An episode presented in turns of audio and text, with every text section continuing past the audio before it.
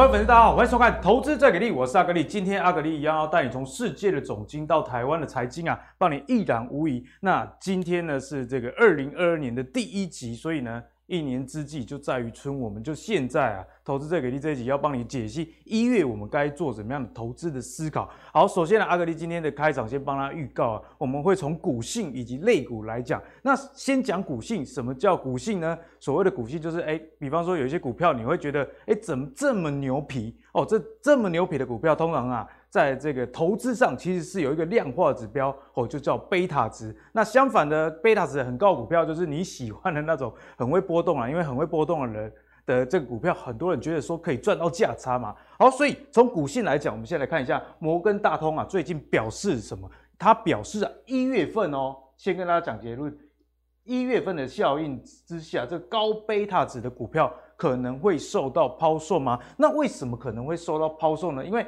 根据过去三十年的资料啦，高贝塔值的股票成交量最大的哦，刚好就是在一月份。那大家知道吗？在股市里面，如果你成交量很高的时候，通常大家都会觉得是相对风险比较高的时候，因为怎么样？可能有人绕跑啦。哦，那为什么会有这样的现象呢？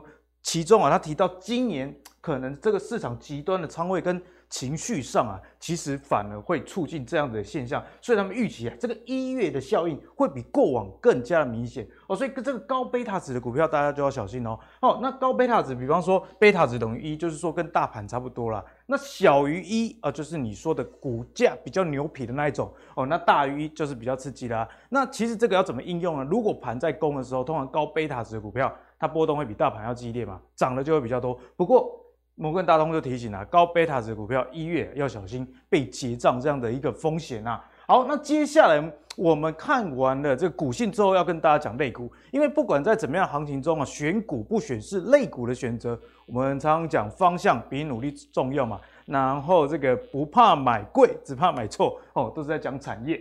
好，那我们来看一下美股啊，在二零二一年投报率很高的会是哪一个类股呢？那如果以过去这两年大家直觉啊。科技类股因为受惠疫情嘛，二零二零跟二零二一表现都非常的好啊。那我们就来看哦，在去年美国财经媒体的统计，诶，第一名的是谁？反而是能源类哦。哦，这大家可能可以想见得到，因为不管是电力啊，或者是相关的煤啊、石油什么都在涨，哦，对不对？那第二哦，这个民众们就相当有感了。我我之前不是跟大家说，我小编竹在竹北买房，二零二零年五月他买二十万，那我上次跟大家报告说涨到四十了嘛。我 昨天在看，已经涨到四十五了，非常夸张啊哦。那美国的房地产相关的这个投资也是哦，哦有二十八 percent 的报酬。那我特别去查一下台股海外的这个 ETF，就是在在台湾发行啊，比方说元大什么呃全球的 AI，然后这个群益的房地产，海外的 ETF 绩效第二名就是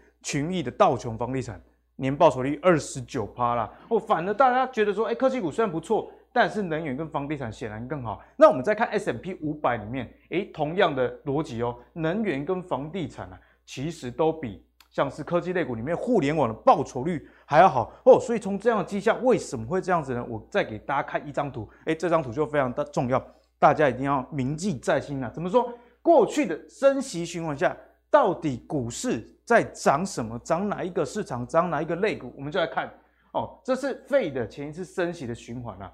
二零一五年的十二月到二零一六年的六月，那在这段时间呢，诶，其实台股 表现还是相对不错了。你看，当时候的美股是下跌的，成熟市场、新兴市场同样的报酬率不是到太好看。那我们注意到一个族群哦，像是这个原物料相关的啊，当然里面也包含了能源啊，以及这个 REITs 啊，REITs 就是房地产的一些投资哦的一个商品，我们可以看到，哎，确实能源跟房地产相当的好啦，所以。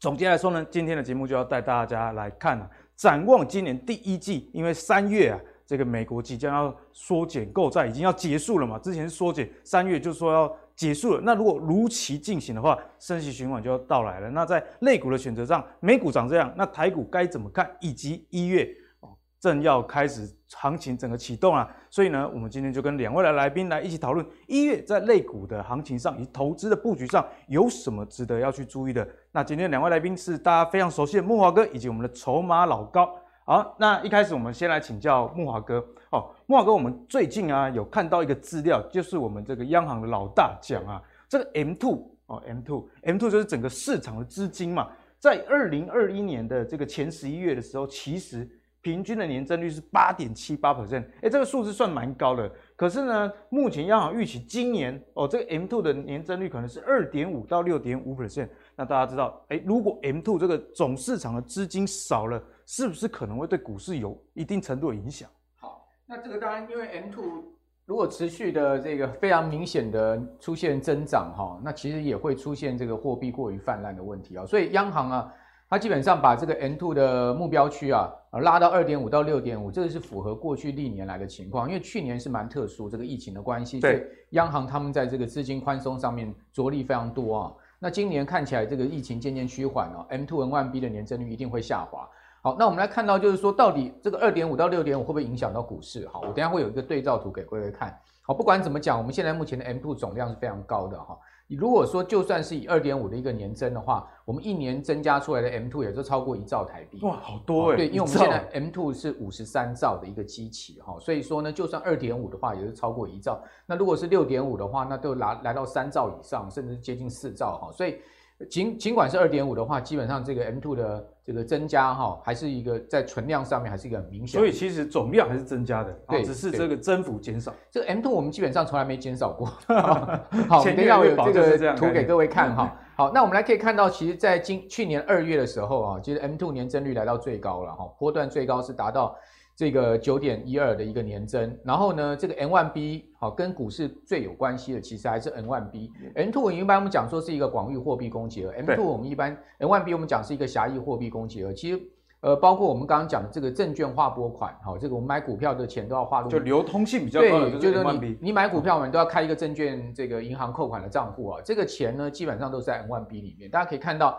哦，这 N1B 的总呃年增率高达十八点五七%，这是非常夸张的一个情况哈，因为这已经是大概是呃零八年次贷风暴以来最最大的一个这个增幅了哈。大家可以看到这个剪刀，这个现在目前 N1 呃这个到今年今去年二月啊，M2 跟 N1B 的一个差额，大家看到这个柱状体哈，它到最高点哈是达到九点四五，也就是说。用这个 M2 去减掉 M1B 的话是九点四五。对，那那现在目前开始渐渐往下回落，是主要原因是什么呢？各位可以看到，就是说这个 M two 的年增率下滑的一个这个呃 M one B 下滑的一个幅度跟速度啊，它其实大于 M two 下滑的一个幅度跟速度，代表说这个呃所谓活钱的部分资金是确实有比较明显在退潮。这也其实为什么我们十二月这个台股成交总量是明显量缩，量缩的很夸张。哈，那我们刚刚讲说这两个货币供给啊。如果说出现一个从高点转折向下哈，对，那到底对股市会不会有影响哈？甚至出现死亡交叉，对股市会有什么样影响？这就很重要喽。对，我们这分别把它对照出当年的一个加权指数的一个走势图，让各位观众来看一下哈。那我们首先来看一下哦，这个十字游标线现在目前最高点，各位看到这个日期呢是两千零九年的十二月。哦，两千零九年的十二月，其实这个柱状图啊来到最高，是柱状图来到最高什么意思？N 万 B 减 N two 它的一个差距呢来到最大。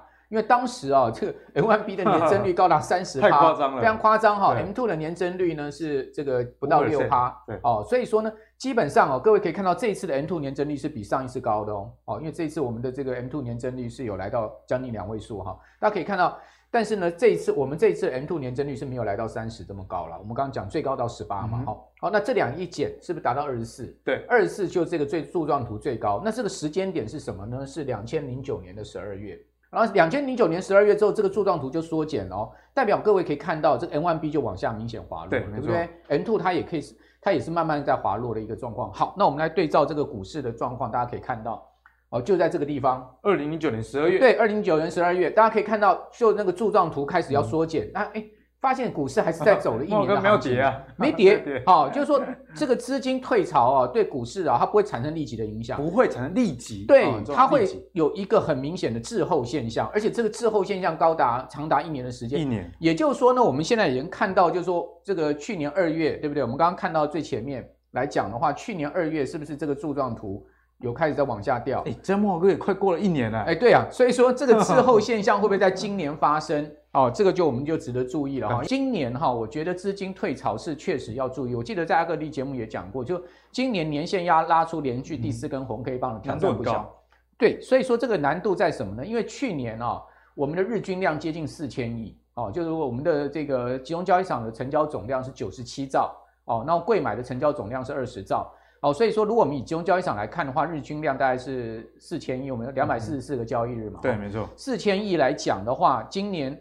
要拉出第四根年线红 K 棒，是是势必了哈，每天的成交总量要在四千亿以上，感觉蛮难，因为去年十二月那，那现在又这个 M two 跟 M one B 都在退潮，好，所以说呢，央行又把这个目标区控制在二点五到六点五之间的话，就代表央行今年在货币政策上是降温的，嗯，所以说这个其实呃在整体宏观面上面，确实在资金退潮上是不利于股市。另外，我们接下来要看另外一个观点，就是说今年除了央行会在整体的资金面上面哈，去控制这个量能哈。那另外就是说，它会不会在价方面也去控制？我们一般在货币控制上从价从量嘛。对。那从量，从从量，刚刚就刚刚讲的这个所谓货币供给的部分。嗯、那从价的话，就从贴现率哈，就是说这个利率会不会调升？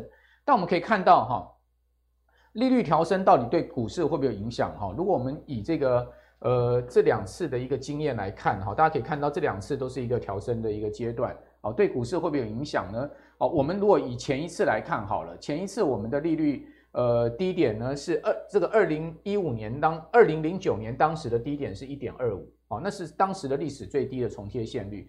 那一直呢到二零一一年，这是一个升息周期，哦，升到一点八七五，啊，各位可以看到，从这个二零零九年的二呃第第一季了哈，呃到这个二零一一年的第二季哈，总共呢这个升息了大。呃，差不多是零点六二五个百分点，好，升了零点六二五百分点，两年半左右的时间，对，两年半左右的时间升了零点六二五百分点。那我们来看一下对股市会不会有影响？我们刚才也把这个十字游标线拉出来，好，大家可以看到，其实在升息的开端，好，就两千零九年的呃这个第二季，好，大家可以看到，其实股市还是上涨，哎涨了蛮久的，对，所以说也就是说，就算是央行今年升息，我觉得升息对股市影响不大。升息不大，哎，而到这个升息的末端的时候，好，大家可以看到两，刚刚阿格里讲两年嘛，哈，到二零一一年这个升息末端的时候，股市才出现下跌。哎，我记得木华哥上次就有跟我们分享到，升息循环结束之后，反而股市比较会跌。对，所以说这个升息，我认为对股市的影响不大。那综合来讲了哈，今年又可能升息，那今年 M two 又要把它降温哈，所以央行可能从价从量在做这个货币的调整。嗯哦，在做这个货币政策上面的一个紧缩，那这样的紧缩呢，我认为中长线上面对股市还是会有影响，只是说它对股市的影响不是那么立即。嗯，哦，所以说大家也不用去太担心说啊，这个呃资金退潮会立刻冲击到股市，然后出现。毕竟利率如果升息的话，也不像过去这个利率非常高嘛。对，你它也升不升，也是一一点多 percent。我我大概觉得一点八趴也升不到了。对，就是说再怎么升，大概也不可能升升到以前的高点。好，那各位可以看到哈。这个 M two 的总量，我刚刚讲了五十三兆，哦，事实上 M two 就是一路上升，所以尽尽管我们刚刚讲说，央行今年就算是只把目标控制在二点五趴的话，基本上也无碍这个整个 M2 存量的一个往上。这从历史的经验来看，然后升息循环其实也不会立即的影响。对，好，但是一月份我觉得大家还是要稍微注意一点，像今天一开红盘，只有拉台积电，好，拉这个大立光，其他股票大家都下。哎，其实这个其实并不是一个很好的盘，然后因为。大多数这个热门股都下跌哈，大家可以看到，呃，元月的话，我觉得最主要还是因为要封关十一天，好，二呃元月二十六号就是牛年的封关了，那到二月七号虎年开红盘，中间有横跨一月跟二月，其实这时间蛮长，很长，有国际上的变数，对，十一天的时间，大家注意。另外呢，就是美国联准会今年首次的 FOMC 会议会是在一月二十五号、二十六号召开，所以刚好很关键的，对，刚好它会议结论呢会在这个我们封关后宣布。哦，所以美国股市那时候会不会有一个大震荡就不知道哦，所以说呢，大家也会担心说，哎，封关之后这个股票如果爆太多的话，会不会有压力哈？所以呢，元月只剩下三周半可以交易的时间了。好，那呃，我觉得一月份呢，大家可以注意有召开法说会的一些开法说会的公司，对，像今天我们看到就是拉台积电，对不对？拉大立光，对不对？对，其实他们都最近要开法说会。好，那等一下我们再跟各位报告。对，就是开法说会可能会有一些好消息啦。好，那我们接下来要跟木华哥讨论的就是说外资跟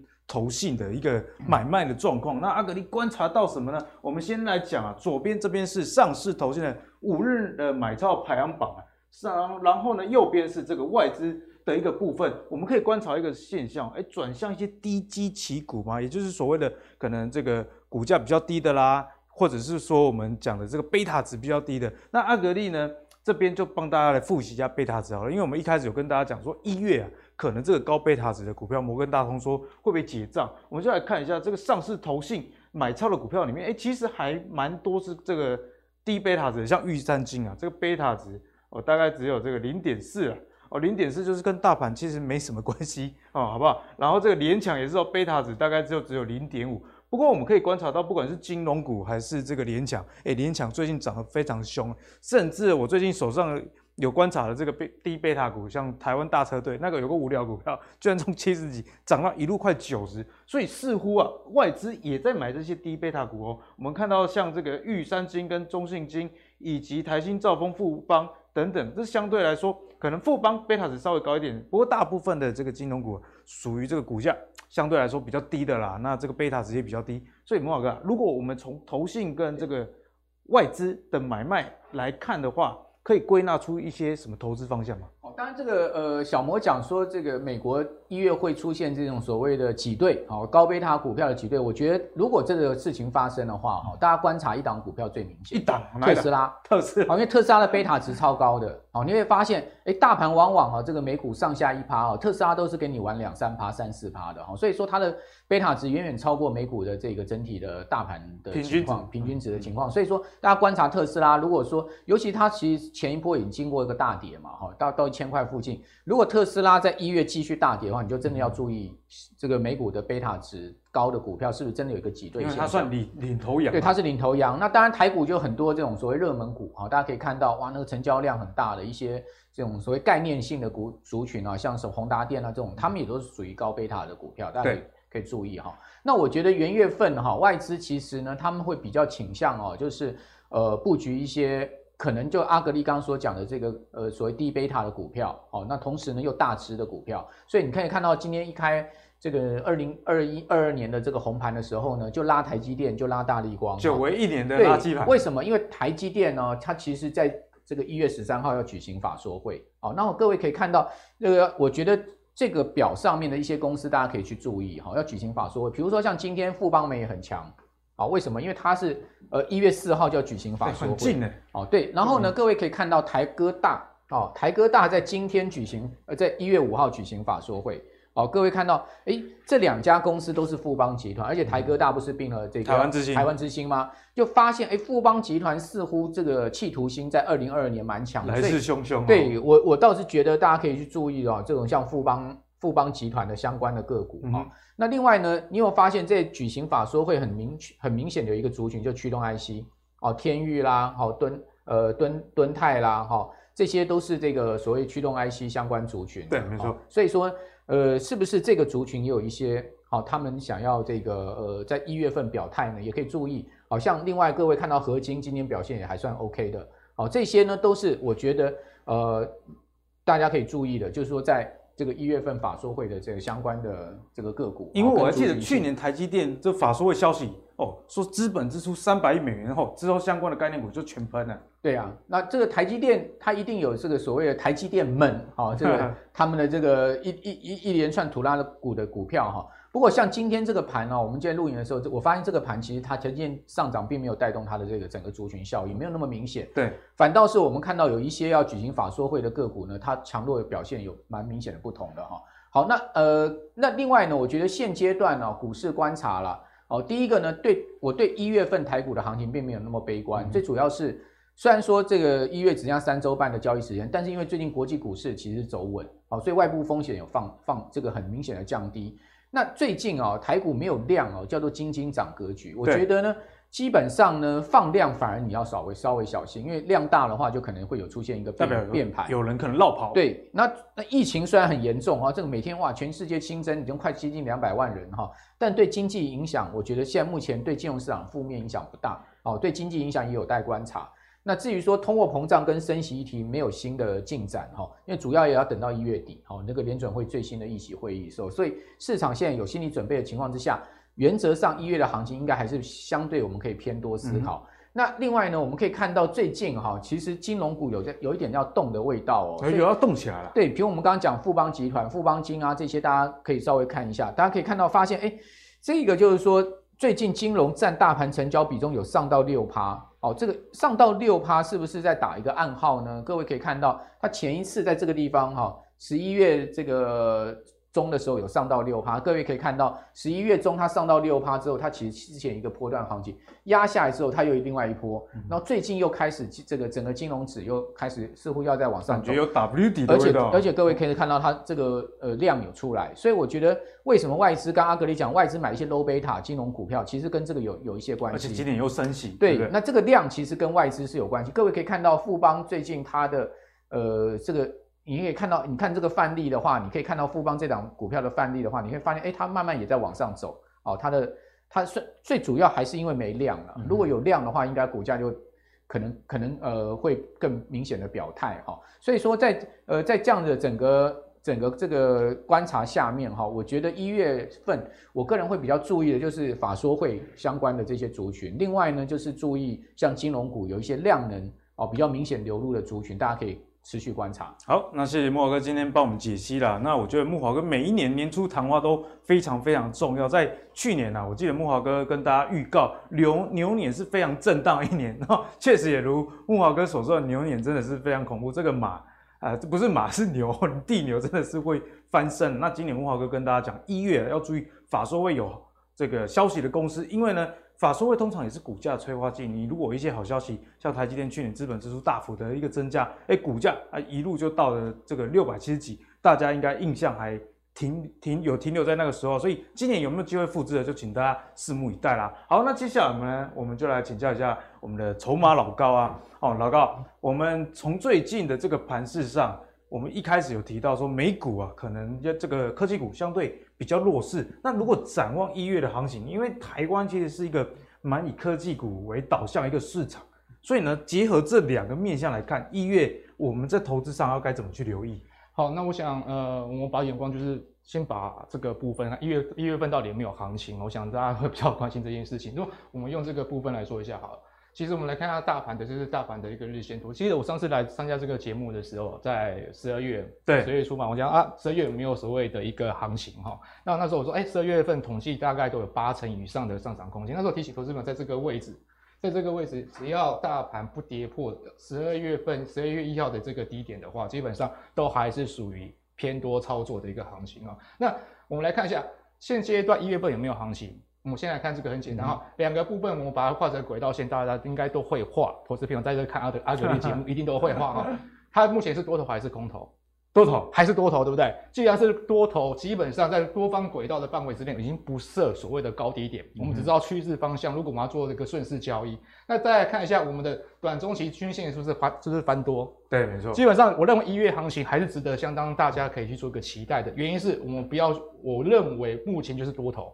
既然是多头，我就不要去预设行情哦，这个部分。那只是说这个部分来说，有没有我们要留意的一个点位哈？就是哎，既然我我的多头我不要预设高点，它是多方式，那我要提醒投资朋友两个点，两个点，两个点。如果这个两个点，我会关键的位置点，你可以留意一下。我们看防守方在哪里？哈，看先看防守。之前讲到十一，这个我们说过哈，十二月一号不跌破，这是多十二月份多方可以期待的哈。原油行情我不去预设高点，它会不会突破？不管它，嗯、重点是我要看我的防守点在哪里，那个位置相当相相对的位置。第一个就是十二月一号这个位置，投资朋友看一下，十二月一号这个位置跟这一个打下来的位置其实是怎么样？几乎是差不多这个一个位置哈。所以第一个防守点，这这最终的防守点是不要破十二月一号这一根呃红 K 棒的一个什么一个点位。那这是属于一个。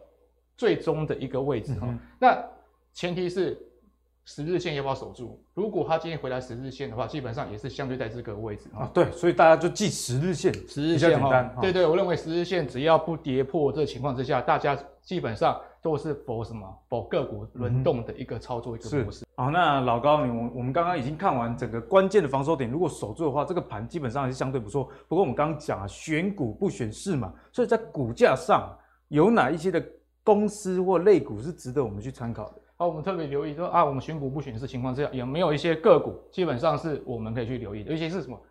目前是利空，利空好，目前是利空，目前是利空的，但是股价是缓步去做垫高的。我觉得这个部分来说，低基期就刚刚那个阿格力说的，就是啊低贝塔值这个部分，我认为这个部分看报价面板报价是不是大家看起来不是很好，对不对？面板大家去年下半年开始一直给它扯，嘿丢丢啊 不会涨嘛哈，就是不会动。可是那个投资朋友看一下，其实你看一下友达是不是慢慢的。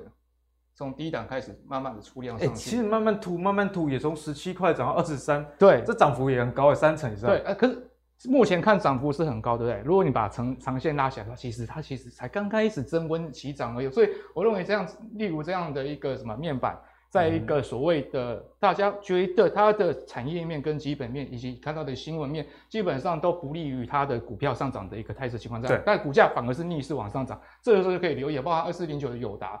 以及什么三四八一的群创哈，以及什么六一一六的彩金哈，我倒觉得这个部分可以投资朋友可以去留意一下，它是基本上都慢慢的往步都做一个垫高哈，嗯、这个部分就属于刚刚阿格力所说的啊低低贝塔值这样的一个什么标的物哈，这相对安全一点。那另外一个部分，我认为这个部分其实二零二二年其实今年二零二一年大家下半年在炒什么？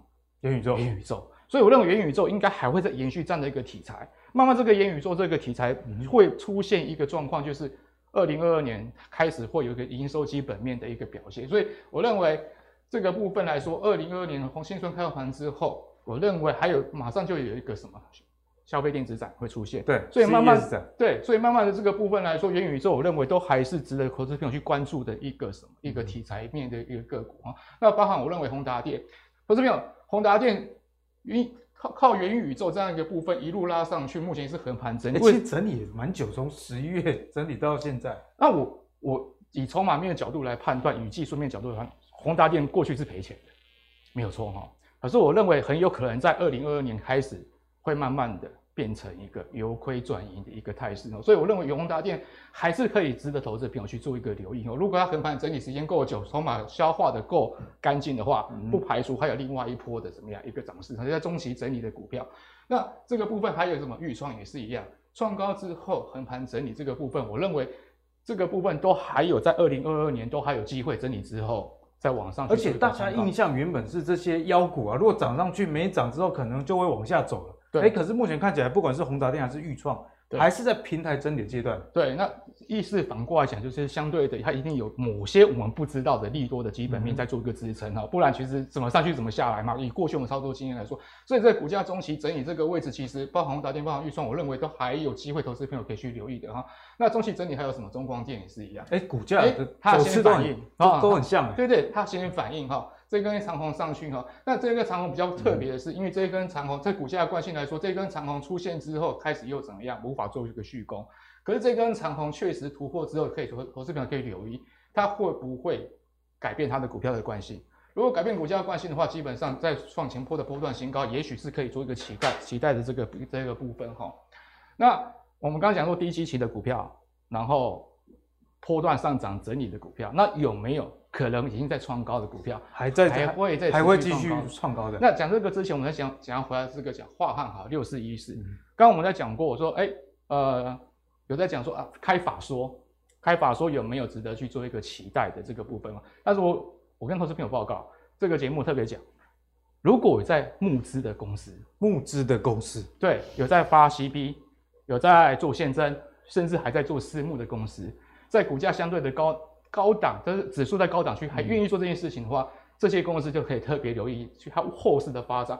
六四一四的华汉就具有这样的一个部分哦，这个部分等一下会跟投资朋友说一下，我认为它华汉的一个一个基本面跟筹码面的看法哦。那这个部分来创高可期可可以期待的，在封关之前其实已经创高了，对不对？我认为它还有机会再创高的是什么？两至三零四一。这个部分，我觉得 IC 设计这个部分来说，都还值得投资朋友相当做一个期待的。所以这以杨志来说，我们筹码该怎么样去观察？呃，待会我让跟这投资朋友再详细说明一下。但是我觉得杨志这个部分，这种创高可以期待的呃排列组合的话，我认为杨志是可以去做一个期待的哈。嗯、那包含了八二九九的群创，去年也是一样，抱歉哈，这个部分已经你在封关之前都已经做一个创高的情况之下，代表强势的股票已经可以创高的，这个投资朋友也可以去做一个做一个留意哈。嗯、而且 IC 设计大涨，其实整个群族群的比价效益，不管它做哪一个哪一类 IC 设计。可是我们可以看到一件事情，包含的二四五四的联发科，其实都已经已经涨到飙到天上去了。对对对，所以我认为这个部分未来都还是在呃元月行情可以做期待，嗯、甚至在二零二二年这一段这一段长时间里面，大家投资投资朋友可以找一个一个入手的一个机会点。好，那老高呢刚刚帮我们解析了一些是比较低基期的，那有一些是在整理的，以及正在创高的，大家就根据自己。操作的习性啊，多加的去做研究。那接下来要继续请教老高，因为外资啊过了 Christmas，那元旦总该回来了啦。嗯、那在外资回来之前，大家知道说台股的行情是，哎、欸，个股轮动很快，有时候这个股票涨一两天，那第三天就不涨了，那就换另外一个族群啊，大家又去追，啊，一两天又不涨了。嗯、所以从外资回来之后啊，这个类股的轮动节奏会改变吗？呃，我认为，当然，指数创高之后，这个类股的轮动一定会比较加剧一点。嗯、可是，我认为这个加剧不会是坏事情哈、哦。我们来看一下，其实这一今年比较特别的是什么？大家说好像外资放假，事实上，投资朋友看一下，这是外资整体买卖超。其实，在放假期期呃时候，其实基本上是有在云端下单的，还是有在做交易哈、哦。那只是主动型外资也许没交易，被动型外资开始也还是会进场去做一个布局动作哦。所以，我们来看一下，其实。整个资金面来说的话，资金还是偏多操作。我认为没有看到明显感觉，就是符合我们刚刚开始讲的元月份到底有没有行情。来看一下，刚开始是投信进场去做布局，对后来外资即便放假，基本上它还是进来进来做一个卡位，这个颇有接力这样的一个味道。对，所以你说内外资不好，就是这样正规军的一个操作面，嗯、基本上我认为都还是属于比较正向的一个看法哈。那我们刚刚想说啊，那个阿格力看说，那杨志有没有？对，就筹码来看，筹码面的角度来说的话，哈，我认为说好，我们就把拉回来，筹码面到底有没有值得投资朋友去做一个期待的哈？来，整体外资这个部分，我觉得大概大家都了解哈，这种静态、动态，我们大家都成。我讲特别的一个部分，对，就是最近的分点的买卖情况。对，我认为这个部分长波段在做布局的股票，安和这个分点，基本上呢，买的张数是两千三百四十八张，它平均价格是二十八点六五。这个部分，我认为投资朋友可以特别去留意一下这样的一个分点的一个买，买最多，那也是买在相对比较低的。对，其实我觉得倒还好，就因为你看哦，统一、南京、第一花江基本上就是在四十块附近，嗯、平均平均在四十块附近啊，三十八点六五、三十九点六七、四十一点一三，但平均在四十块附近，嗯、基本上他们都属于一个什么特定内资在做一个布局的一个动作，而且它这个价钱其实基本上就是在四十块左右。我们看，其实杨志。目前说，目前来说也是多少？前一天收盘价是差不多，差不多，也没有涨到那个失控的第、嗯、第一段。对，你还没有，你会你会发现说，都已经在创高情况之下，特定的内资还是持续的没有做一个逢高、欸。所以他们买四十其实也是相对的高点。对，可是就是就是就是一个很好玩的一件事情，就是说，基本上他们长波段布局。嗯一定是往上去做垫高的，对它为什么要做垫高？它其实是可以做一个获利下车动作。那为什么成本会垫高？基本上，我认为它还是长线做一个看好这个现这个现象。所以杨志，我认为这个特定筹码投资朋友可以值得去留意一下股票安和、统一、南京以及第第一金、华江这样的一个交易动作哈。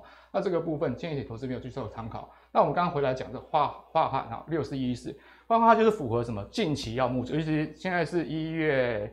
呃，一月份的开始，对不对？一月三号，这礼拜，这礼拜樺汉就已经有现金增资要出来了。前面发 CB，现在发现增，然后也会恰特定能做私募。哎，你说的三者全部都有，全部都集中在樺汉这个部分呢。所以这个部分，我倒是觉得投资人可以去留意，在一个一万呃一万八千多点，已经历史呃台北股市历史新高情况之下，有些公司它为什么要去做这件事情？而且不要忘记了。基本上是现增这个部分以及私募这个部分会侵蚀到股东权益跟 EPS，因为股本变大嘛。对，没错。如果我认为公司派的态度如果是相对的，他认为这家公司未来的 EPS 肯定还会，就我股本虽然膨胀了，但是我的获利成长更多。对对，所以这个部分我倒是觉得投资朋友可以留意一下，它原本是在做工业的元宇宙的概念题材，现在慢慢转到商业的这个部分哈。那看一下它筹码面的状况。啊，我跟投资朋友报告，刚刚讲过了哈。这个这个私募啊，这个部分其实这礼拜就要公告了，所以投资朋友还有机会做一个上车动作哈。那个董监持股三十三点九三 percent，也是蛮多的，对，很很多哈。那外资持股十趴，加起来是四十三趴，已经大多数流通股票都在大呃都在什么样大股东跟外资正规军外资手上。那我特别留意一下一件事情，这一段时间有没有人做布局啊？有没有在做做布局？投资这就很重要了。对，来国票国国泰的这个部分分点来说，有买。五百零四张，而且台新高雄这个比较特别的分点哈，这个部分也买了四百八十九张。富邦证券跟花旗环球这个部分，我认为都是否一个中长线布局的一个角度哈。嗯、那你来看一下，所有的成本平均价格都在多少？两百三十块左右到两百四十块左右哈，平均算两百三十五块。来看一下，你们现在买会不会吃亏？跟他们差不多，其实差不多哈，对其实差不多哈。虽然这个部这个部分，我倒是觉得投资朋友可以可以留留意一下说，说啊，例如像这样的一个已经有在办现增，而且之前有发 CB 的，那目前要要私募的这个股票有没有机会再做一个部分这样的一个一个一个冲高哈？那最后我们看的这个是面板的彩晶，比较低价的，投资朋友可能觉得刚刚讲的太贵了，对啊，对，这个可能太贵，或者是说，哎，好像酝酿，我觉得啊，觉得风险不要那么高，没有关系，我去。低贝塔值这个部分，彩晶这个部分，我认为投资品还有投信是一直在买，嗯，呃，除了他之前有在收库藏股之外，对，基本上他还是怎么样，投信还有进场去做一个。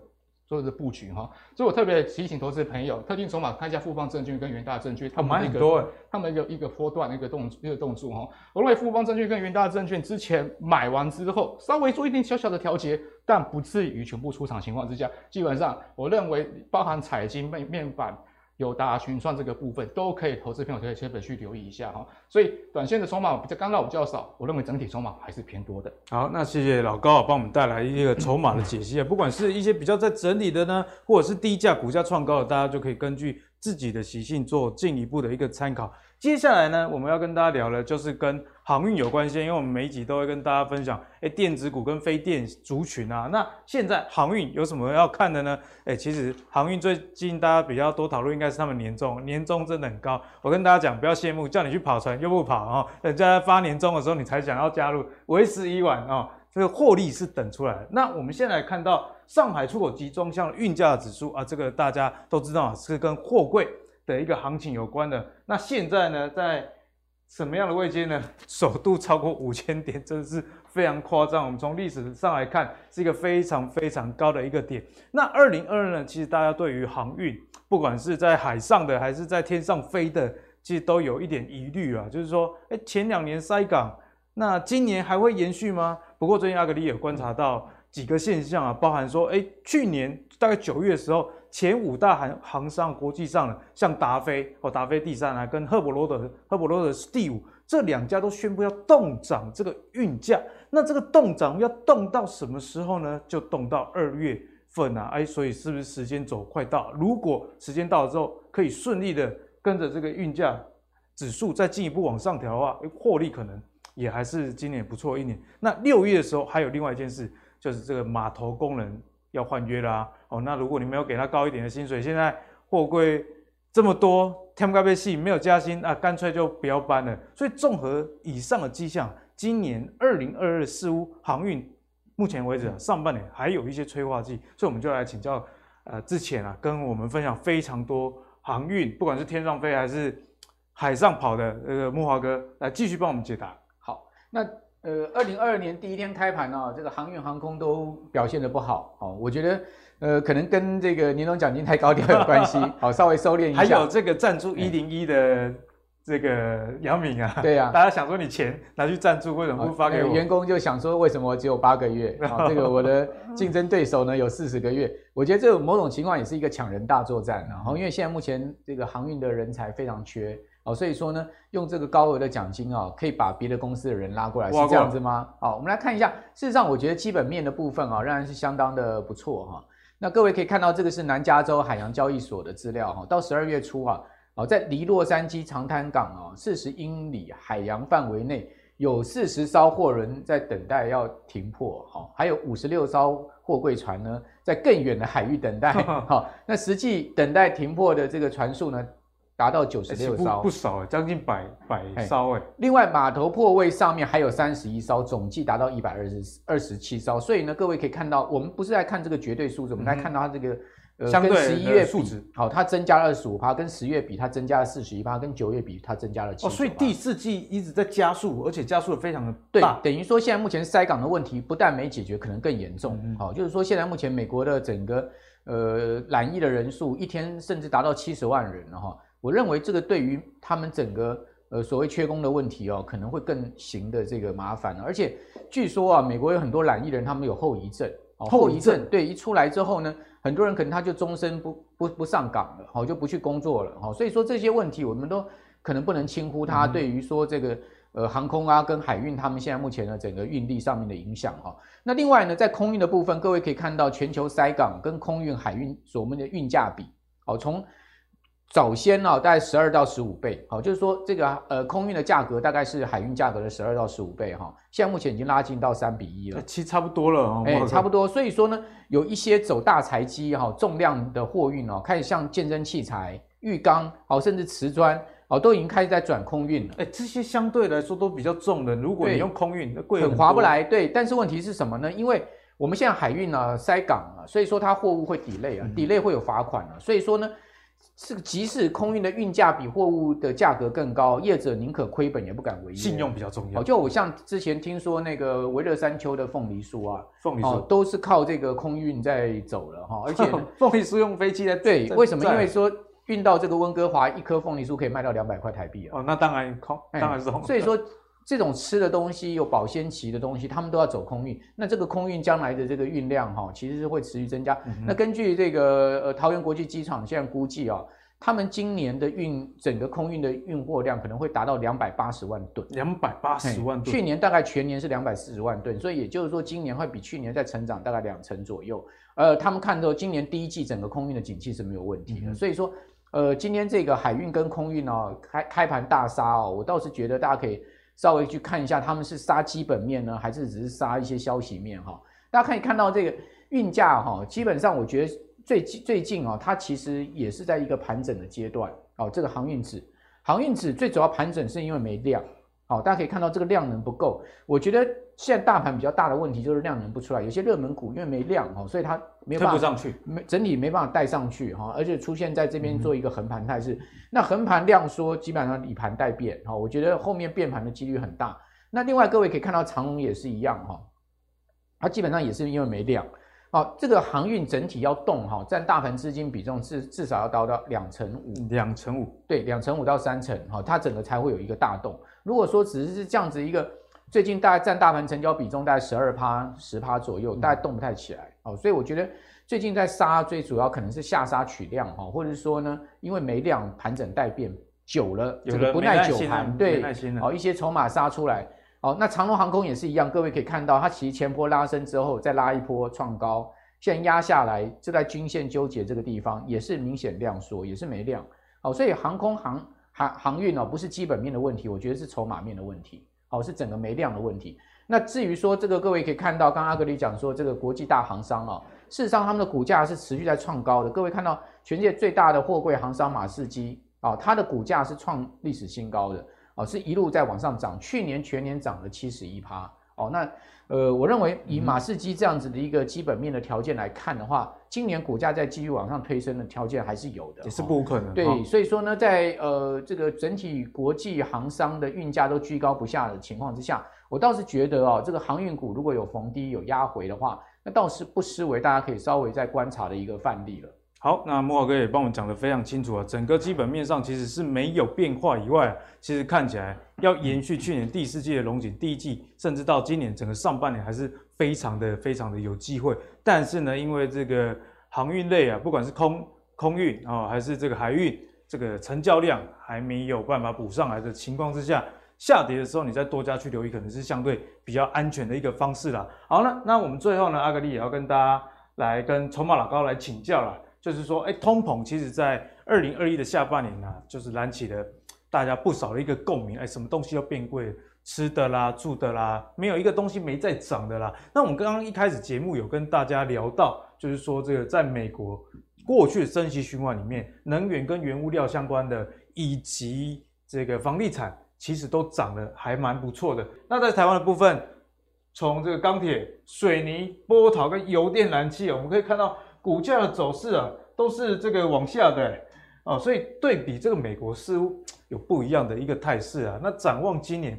这些类股，老高，我们该怎么样去观察？好，其实我们刚刚说，其实物价，其实通货膨胀，其实不断的这些攀升，食衣住行娱乐基本上都有，包含很多我们不知道的产业，包含什么美发啊，包括，其实其实因为都是运运的呃货运的问题，其实都在涨哦。但是我认为回过头来看一下，比较比较特别，就是刚刚节目一开始说的，呃，房地产也在涨。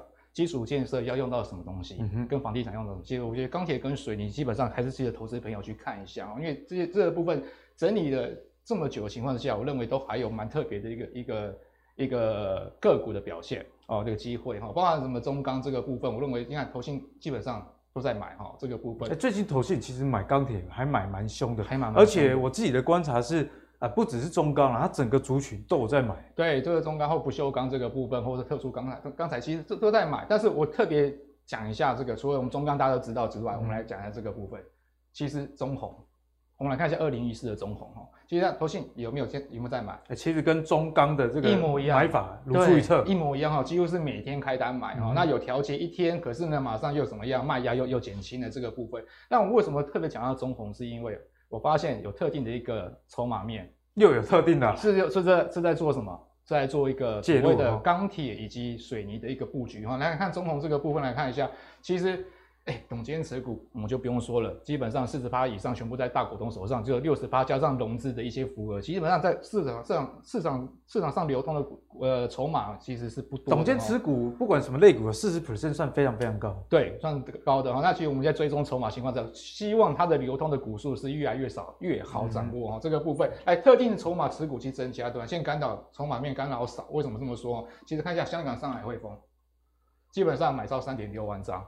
对于中红来说，这个部分来说，认为是已经开始做出不离不弃、不离不弃的一个布局哈。那为什么说特定筹码？其实日盛证券跟元大证券这个部分，日盛证券是买超一点三万张，元大证券之前是做一个卖超动作，目前来说卖超减轻之下，慢慢有开单回来，重新再做一个由卖转买。对啊，买超变成一点六万张哦。所以我跟投资朋友报告这个部分来说，中红来说，基本上注意两个部分，第一个部分是香港上海汇丰，第二个部分是元日盛证券这个一个布局，目前来说基本上都还是属于偏多布局情况之下。我认为特定筹码其实持股是在做增加的，那短线筹码刚老少，未来我认为这个股价来说的话，都有机会往上去做一个攻击哈。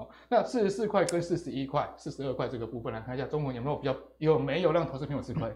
其实没有，看这个节目不会让投资朋友去做吃亏。哎、欸，股价你现在还比他们买的成本要低，就差不多，对，还低甚至还低一点点，对不对？那投信大概是买在这个四十二点五以上。对，我们不要从啊整个追高了才叫投资朋友说啊这个股票有机会。基本上在这个部部分来说，还没有跟他们。